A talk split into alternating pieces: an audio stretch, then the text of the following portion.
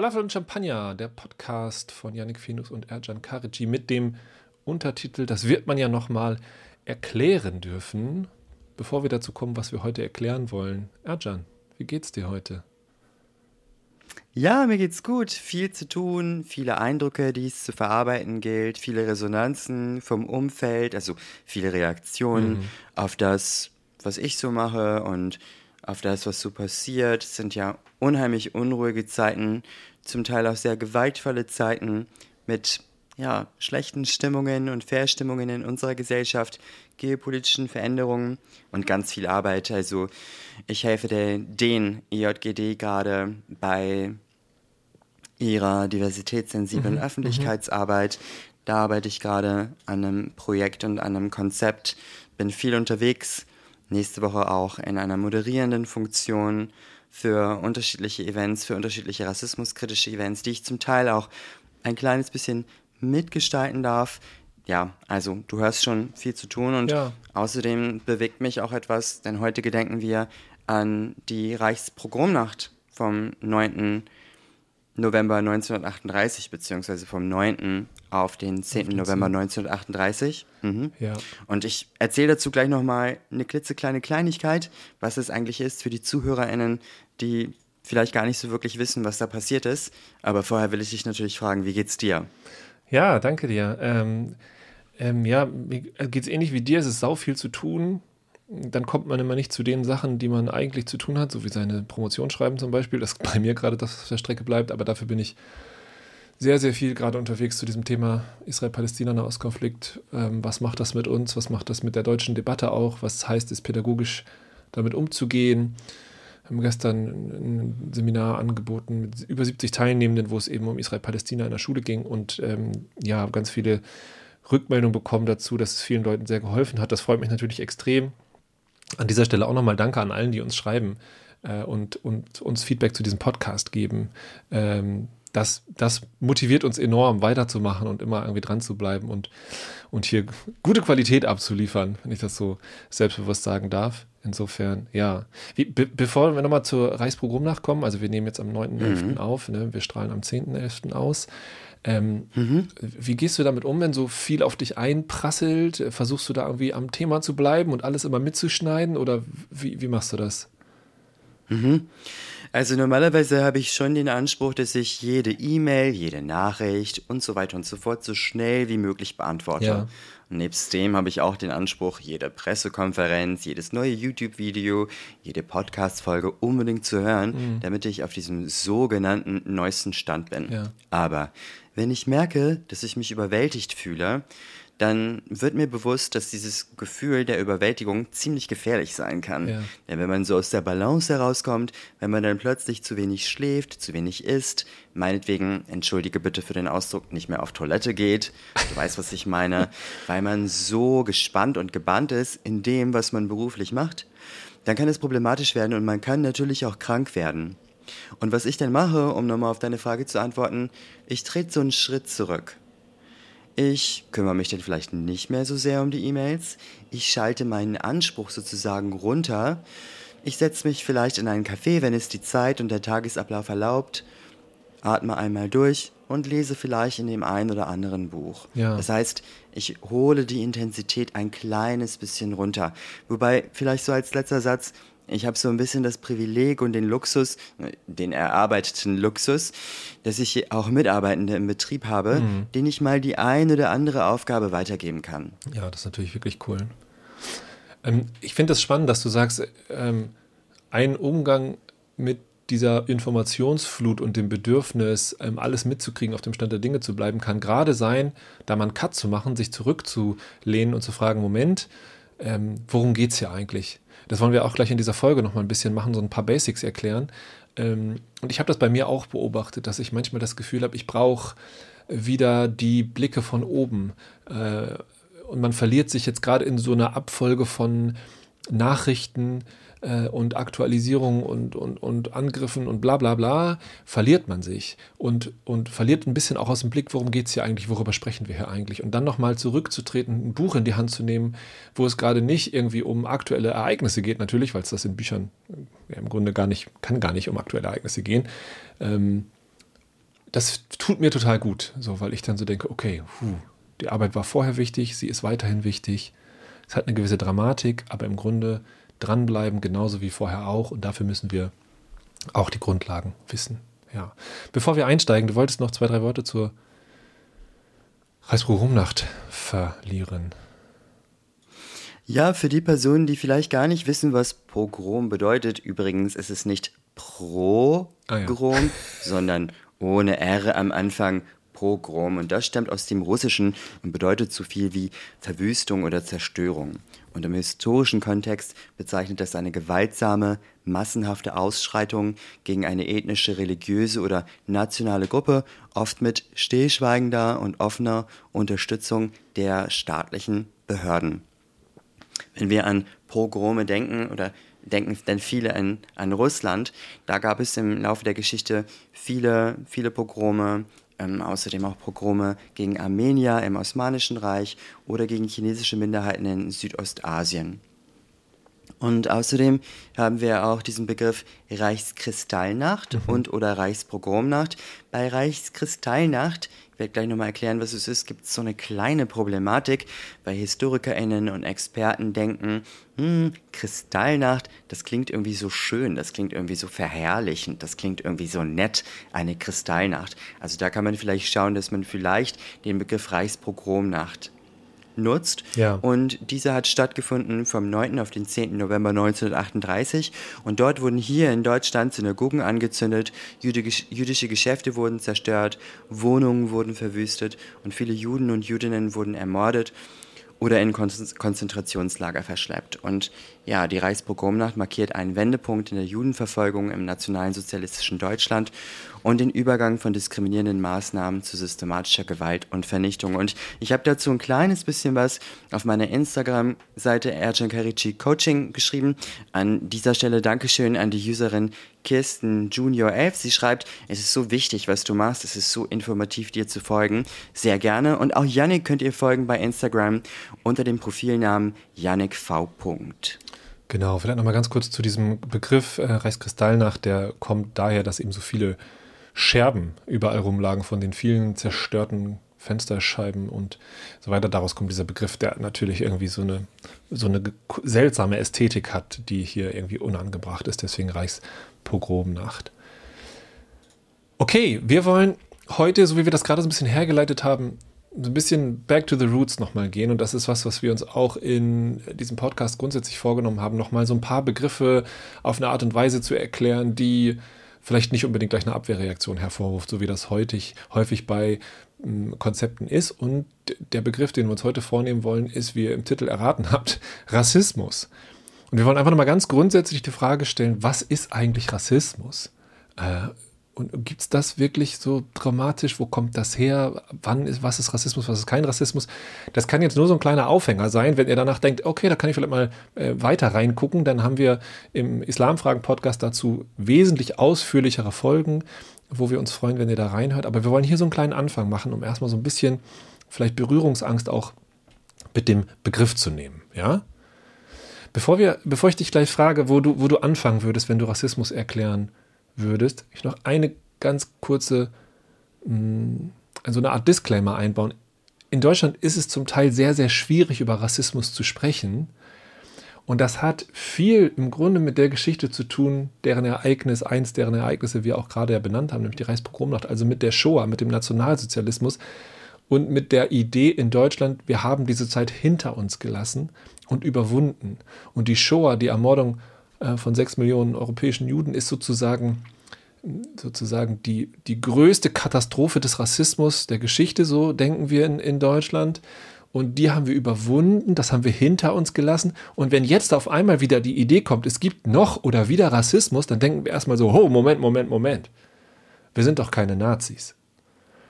Und ich glaube, das ist nochmal ganz wichtig zu unterscheiden. Die Rassismuskritik, aus, die, aus der wir kommen, also so als, als Ideenwelt, die sucht gerade nicht nach Nazis. Uns geht es gerade nicht darum, rechtsextreme Ideologie zu besprechen, wenn wir über Rassismus reden, sondern uns geht es eher darum, ähm, sozusagen den allgemeinen Alltagsrassismus, den zu verstehen und zu gucken, von welcher Gesellschaft sind wir Teil.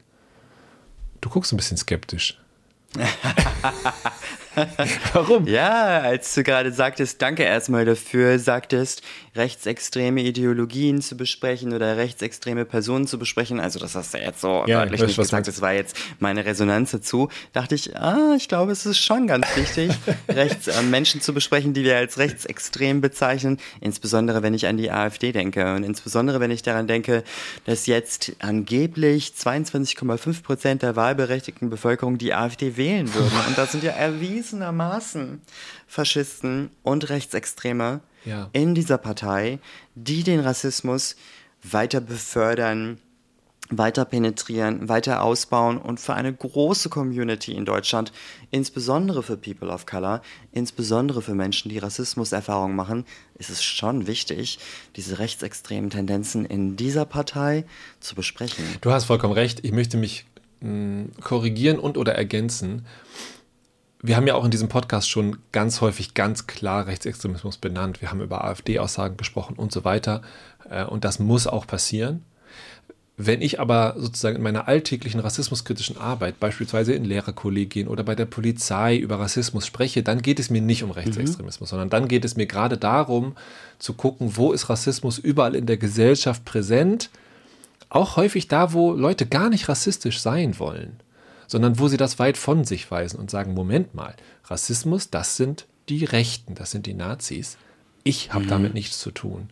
Und da genauer hinzugucken und ein Fragezeichen dran zu machen, ein ganz, ganz großes Fragezeichen, das ist die Absicht, zusammengefasst der, in Anführungszeichen, wenn man das zusammenfassen kann, der Rassismuskritik als, äh, auch als akademisches Fach äh, in Deutschland. Mhm. So. Ja, wo würdest du anfangen, ja. wenn du Rassismus erklären müsstest? Was ist da, hast du vielleicht eine Jahreszahl oder ein Ereignis oder einen Menschen oder ein, eine Begriffsherkunft oder irgendwie sowas? Also wenn ich an diesen Begriff Rassismus denke, dann denke ich erstmal daran, dass zumindest im Rahmen meiner Selbstständigkeit, also in den letzten 15 Jahren, dieser Begriff immer weiter und weiter und weiter geworden mhm. ist, aber nie wirklich kleiner und kleiner und kleiner.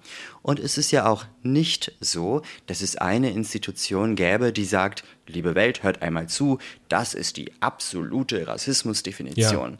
Aber ich denke natürlich schon an gewisse Redewendungen, an gewisse Narrative oder zum Beispiel daran, dass ExpertInnen sagen, 500 Jahre Rassismus ja. dekonstruieren. Und wenn wir an 500 Jahre Rassismus dekonstruieren denken, dann können wir an die Zahl 1492 denken. Mhm.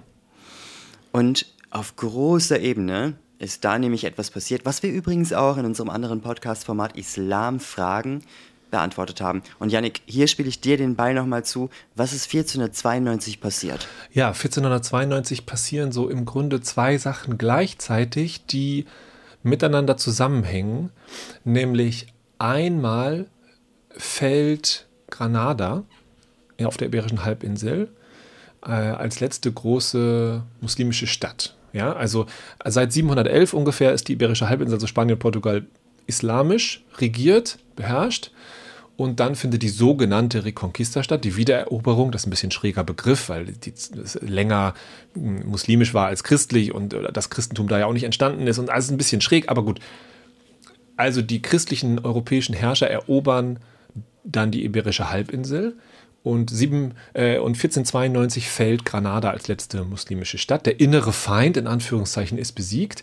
Und dann übernehmen die Christen also die Regierung und die Herrschaft in diesem Bereich ähm, und fangen da an, ganz viel über Zugehörigkeit nachzudenken und über die Frage, was gehört eigentlich, wer sind eigentlich wir und wer sind eigentlich die anderen. Und da werden eben über Juden und Muslime bestimmte Aussagen getroffen und es werden bestimmte Anforderungen gestellt, wie sie sich zu verhalten haben, wenn sie bleiben wollen. Ja, sie müssen entweder müssen sie gehen oder wenn sie bleiben wollen, dann müssen sie eigentlich konvertieren und zwar zum Christentum. Dann stellt man aber fest, hm, jetzt haben sie, sind sie ganz viele zum Christentum konvertiert. Äh, und auf einmal haben wir Menschen, die vorher jüdisch oder muslimisch waren, in Positionen in der Gesellschaft, wo sie viel Einfluss hatten. Und aus christlicher Position haben gesagt, das wollten wir ja gar nicht. Wir wollten ja eigentlich gerade äh, sie sozusagen ausgrenzen, marginalisieren, ihre Macht einschränken. Jetzt sind sie einfach konvertiert. Scheiße, was machen wir denn jetzt?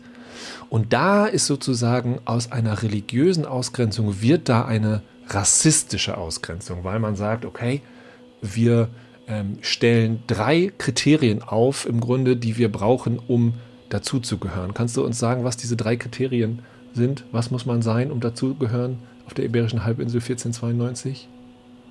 Ja, Menschen wurde gesagt, ihr müsst Spanisch sprechen, also Sprache. Mhm. Ihr müsst christlich sein, also Religion.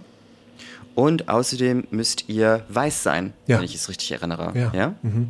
Genau. Mhm. Und auf einmal bringt Religion alleine nichts mehr.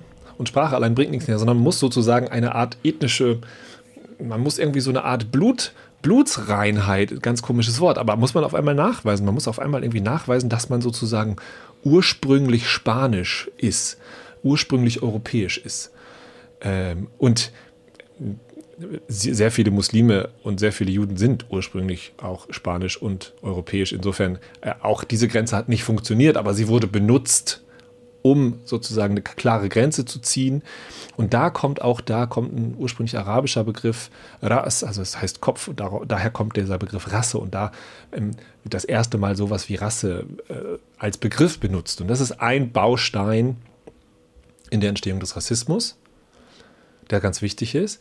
Und ein zweiter Baustein, was 1492 auch passiert, ist, dass Kolumbus lossegelt, um Amerika zu entdecken. Nee, das ist nicht so, sondern er will eigentlich nach Indien. Er fährt nach links, quasi im Ozean, fährt nach links und ist ein ganzer Kontinent dazwischen. Er, er wollte eigentlich, da hat sich gedacht, ich fahre einmal um die Welt, dann lande ich in Indien. Da wollte er aus verschiedenen Gründen hin, die jetzt erstmal keine Rolle spielen. Und dann landet er in Amerika, denkt wahrscheinlich Zeit seines Lebens, er wäre in Indien. Deswegen ist dieser schwierige Begriff, ich sage ihn einmal Indianer da, der ganz, ganz äh, falsch ist einfach und auch abgelehnt wird im Grunde von allen Menschen, die so bezeichnet werden.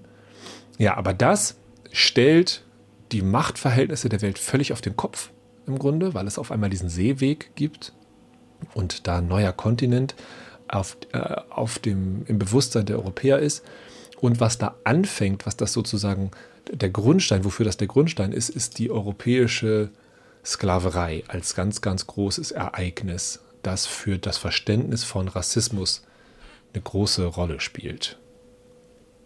Das wären so die beiden Ereignisse, die ich 1492 verorten würde.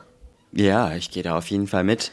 Und wenn wir daran denken, dass Rassismus auf unterschiedlichen Ebenen stattfindet, also zum Beispiel auf der strukturellen Ebene, auf der institutionellen Ebene und auch auf der individuellen Ebene, und en passant erwähnt, ist manchmal auch gar nicht so einfach, strukturell und institutionell voneinander ja. zu unterscheiden, beziehungsweise da so eine Trennschärfe reinzubringen.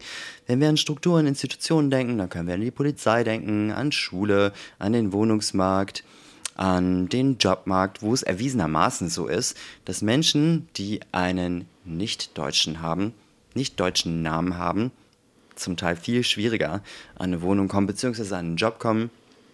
Genau. Dann, äh, wie gesagt, es ist gar nicht so einfach, das alles zu unterscheiden. Und wenn ich aber an die individuelle Ebene denke, dann denke ich häufig auch an Menschen, die sagen, ach naja, Rassismus und Diskriminierung spielt doch bei uns in Deutschland keine Rolle mehr mitnichten spielt eine große Rolle. Und es kann von Menschen, die Rassismus erfahren, gar im Grunde auf eine bewusste Ebene empfunden werden mhm. oder auf einer unbewussten Ebene wahrgenommen werden und auch gleichzeitig von den Menschen, die von denen diese rassistischen Sätze, Fragen, Aussagen ausgehen. Auch das kann im Grunde bewusst und unbewusst passieren. Ja, ja. also manchmal gibt es ja sogenannte Mikroaggressionen, ich werde gleich mal ein paar Sätze nennen, die sind zum Teil auch echt heftig, von daher an der Stelle eine kleine Inhaltswarnung. Da denkt man vielleicht, ja, naja, das war nicht so gemeint, aber auch wenn du es nicht so gemeint hast, kann es dem Menschen, der das hört, trotzdem wehtun. Ja. Also Sätze zum Beispiel wie, du läufst ja wie ein Mädchen. Oder Fragen wie, aha, du bist lesbisch? Okay, und wer ist in eurer Beziehung der Mann? Oder Sätze wie, habe ich auch schon mal gehört, aber du gehst doch gar nicht in eine Moschee. Bist du sicher, dass du Moslem bist? Oder Sätze wie, ach, du siehst gar nicht krank aus. Du siehst gar nicht behindert aus. Oder Sätze wie, woher kommst du? Mhm. Und natürlich ist es jetzt ein großes anderes Thema, diese einzelnen Sätze nochmal zu analysieren, auseinanderzunehmen. By the way, wir haben auch in, hier in diesem Format Falafel und Champagner uns einmal in einer Folge rund um die Frage, woher kommst du gekümmert und diese analysiert, also hört da gerne mal rein. Worauf ich aber eigentlich hinaus will, Rassismus spielt auch auf individueller Rolle, auf individueller Ebene, durch diese Aussagen, durch diese Fragen, die vielleicht gar nicht so böse gemeint sind, eine wirklich große Rolle, weil Menschen verletzt, gekränkt und auch ausgeschlossen werden. Ja. Und ich glaube, um zu verstehen, warum sowas so verletzend sein kann, müssen wir Macht verstehen.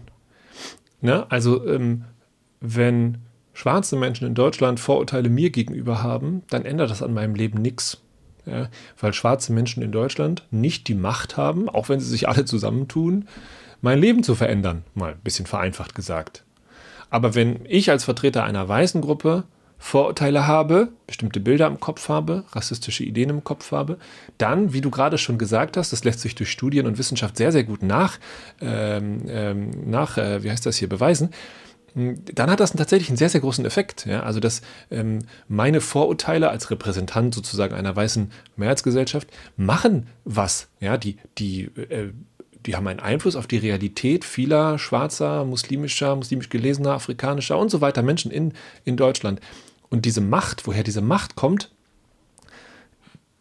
das zu verstehen, da macht es eben Sinn, nach hinten zu gucken ja, und bei 1492 anzufangen. Deswegen haben wir das gerade so, so eingebracht, weil das, was ich gerade so salopp meinte, da wird die Welt komplett auf den Kopf gestellt. Ähm, das hat eben, das ist sozusagen der Ursprung der Macht, von der auch heute noch Rassismus überhaupt äh, wirken kann. Ja, und da spielt eben Sklaverei eine ganz große Rolle. Ich fasse das einmal so zusammen. Was im Grunde passiert ist, ist, die Europäer haben ein System entwickelt, wo sie schwarze afrikanische Menschen nach Amerika gebracht haben und diese Menschen haben dort Rohstoffe angebaut, Tabak, ähm, ähm, Kaffee, Kakao und so weiter, Baumwolle. Und diese Rohstoffe, das haben sie nicht freiwillig gemacht, sie wurden versklavt, ja.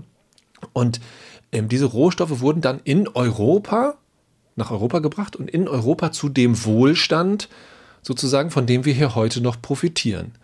Und da gibt es ein teilweise ganz unkritisches Verhältnis zu. Also in Hamburg, wo ich lange gelebt habe, gibt es dann das Kolumbus-Haus und so, wo man sagt, ja, das war ein toller Typ. Aber äh, was der gemacht hat, ist im Grunde Genozide einzuleiten, Völkermorde einzuleiten, dafür zu sorgen, dass Millionen von Menschen ihr Leben verlieren. Das lasten wir jetzt nicht alles Kolumbus an, sondern es war ein ganz, ganz großes System. Und hier kommt der Kniff. Sehr, sehr viele Menschen in Europa haben davon profitiert und tun es bis heute noch. Ja? Afrika beispielsweise ist kein armer Kontinent, sondern der Reichtum, den Afrika eigentlich hat, der entsteht eben nur nicht in Afrika, sondern die Güter, früher waren es Menschen, heute sind es zum Glück vor allem Güter, aber trotzdem besteht das Verhältnis weiter, werden gestohlen, werden geraubt und werden in Europa dann erst zum Reichtum. Und das hat, äh, ja, wie gesagt, die Welt vollkommen auf den Kopf gestellt. Deswegen sprechen wir von 500 Jahren, weil da so ein Bruch war und weil das quasi alles geändert hat. Und diese Macht, die da entstanden ist, dieser Wohlstand, der daraus entstanden ist, die militärische, die technische Überlegenheit, der Fortschritt, die Aufklärung, all das hätte ohne diese Sklaverei, ohne die Versklavung, ohne die Ausbeutung von Menschen überhaupt nicht funktionieren können. Und dafür ist es so wichtig, in die Geschichte zu gucken und zu verstehen, woher kommt diese Macht. Ja. Tja, das sind ganz schön viele Themen, ganz schön viel Masse und ganz schön viel Material, aber wir wollen natürlich auch nicht, dass ihr euch überwältigt fühlt. Die Beschäftigung mit Rassismus bzw. Rassismuskritik bzw. der Anspruch, Rassismus abzubauen, ist ja vielleicht ein lebenslanger Prozess, ein ja. lebenslanges Projekt.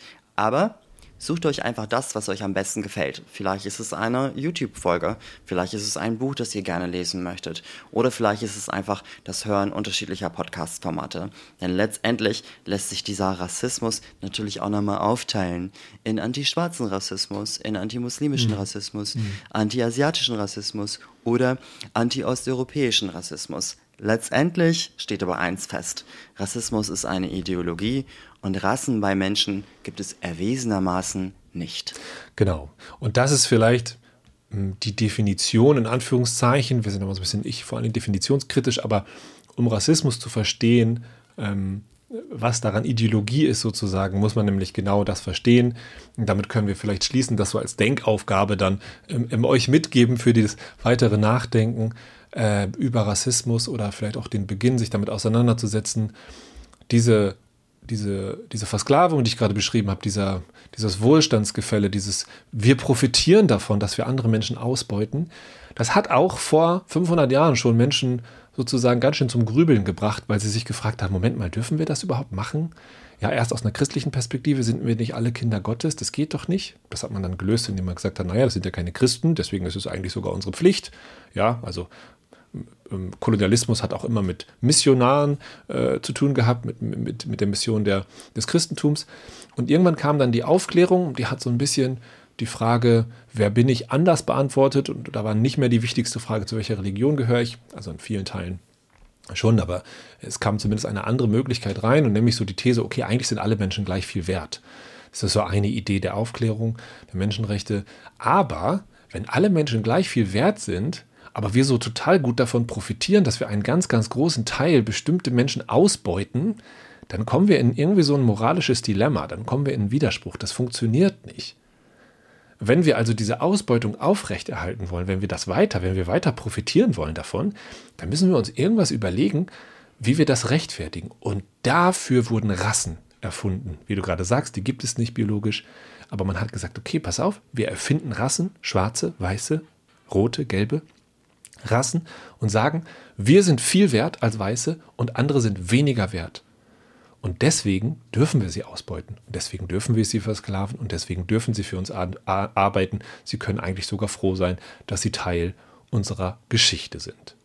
Dafür ist Rassismus da, um also eine Unterscheidung zu rechtfertigen, die man eigentlich niemals rechtfertigen kann. Und diese rassistischen Realitäten und diese Machtgefälle, die sind immer noch da. Deswegen heißt es unter anderem auch Racism is real. Ja. Und deswegen braucht es die Haltung jeder einzelnen Person, insbesondere in diesen schwierigen Zeiten. Achtet also gut darauf, wem ihr euer Kreuzchen gebt. Und die Menschenrechtsaktivistin Aktivistin Maya Angelou hat gesagt, es ist an der Zeit, dass die Menschheit anfängt, sich der Tatsache zu stellen, dass Rassismus eine erlernte mhm. Haltung ist. Ja.